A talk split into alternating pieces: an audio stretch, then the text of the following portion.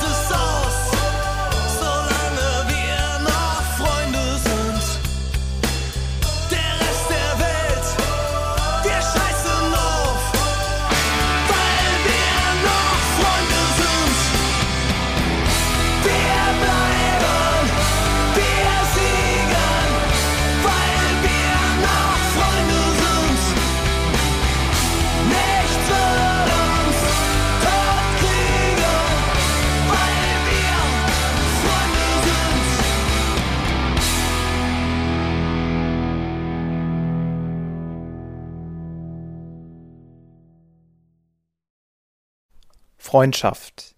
Jeder verbindet mit diesem Wort elementare Erfahrungen des Lebens, ob in jungen Jahren oder im Alter.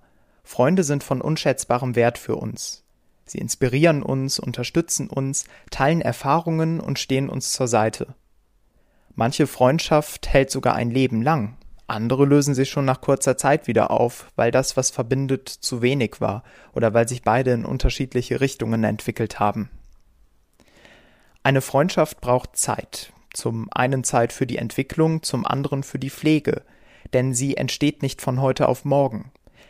Die Verbundenheit entwickelt sich vielmehr langsam, sie wächst mit der Zeit, mit gemeinsamen Erlebnissen. Wenn mich jemand fragen würde, was für mich wahre Freundschaft ausmacht, dann würde ich wohl antworten, dass ich weiß, dass man sich alles erzählen und über alles reden kann. Man kann sich gegenseitig so geben, wie man ist, braucht sich nicht zu verstellen oder einander etwas vorzumachen.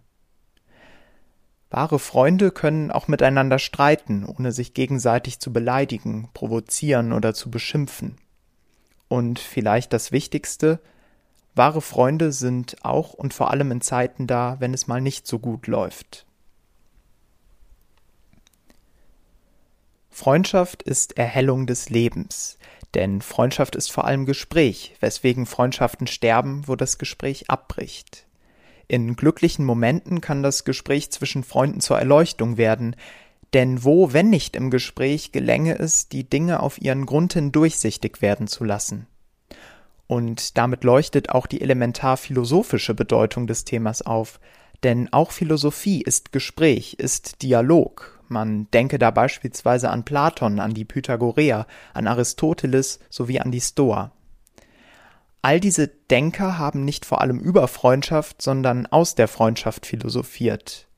Es ist das intensive Gespräch mit dem Freund oder der Freundin beziehungsweise zwischen den Freunden, aus welchem ihnen die Sicht auf die Welt zugewachsen ist. Mag am Anfang aller Philosophie auch das einsame Staunen stehen, so wird man zugeben müssen, dass aus dem Staunen doch erst Philosophie wird, wo es sich dem anderen mitteilt und ihn ins Staunen hineinzieht. Philosophie als Nachdenken über Gott und die Welt hat also ihre Geburtsstunde im Gespräch. Sie ist gar nicht anders möglich als im Dialog, ein wechselseitiges sich austauschen, ein Hin und Her der Gedanken, Ideen, Einfälle und Intuitionen, wie es wahrscheinlich nur unter Freunden möglich ist. Was der Sinn der Welt ist, eröffnet sich also niemals im Monolog, denn das Monologische bleibt meist langweilig und fad und riskiert sich selbst zu wiederholen. Auch Jesus lebt Freundschaft, und zwar in einer Form, wie man sie sich intensiver nicht vorstellen kann. Ein, an einer Stelle im Johannesevangelium heißt es, ich nenne euch Freunde, denn ich habe euch alles mitgeteilt, was ich von meinem Vater gehört habe. Zur Freundschaft gehört also auch das Teilen und sich öffnen füreinander. Jesus hat keine Geheimnisse vor den Jüngern, was sein Innerstes ist, teilt er ihnen mit. Wie sehr Freundschaft und Liebe ineinander verflochten sind, wird deutlich, wenn man sich das griechische Wort Philia anschaut, was so viel bedeutet wie Freundesliebe. Für die Griechen scheint es also keine wahre Liebe zu geben, der nicht Freundschaft beigestellt wäre, und keine wahre Freundschaft, die der Liebe ermangelte. Was würdest du alles für einen Freund oder eine Freundin tun? Wie weit würdest du gehen? Ich beende die heutige Folge mit einem Zitat von Seneca. Wozu erwarb ich mir einen Freund? Um einen Menschen zu haben, dem ich in die Verbannung folgen, dessen Tod ich mich entgegenstellen, für den ich mich aufopfern und sterben kann. Das war's mit Auf dem Teller. Jeden Freitag 23 Uhr. Ein Track, ein Gedanke auf Dasein, Spotify, iTunes und überall da, wo es Podcasts gibt.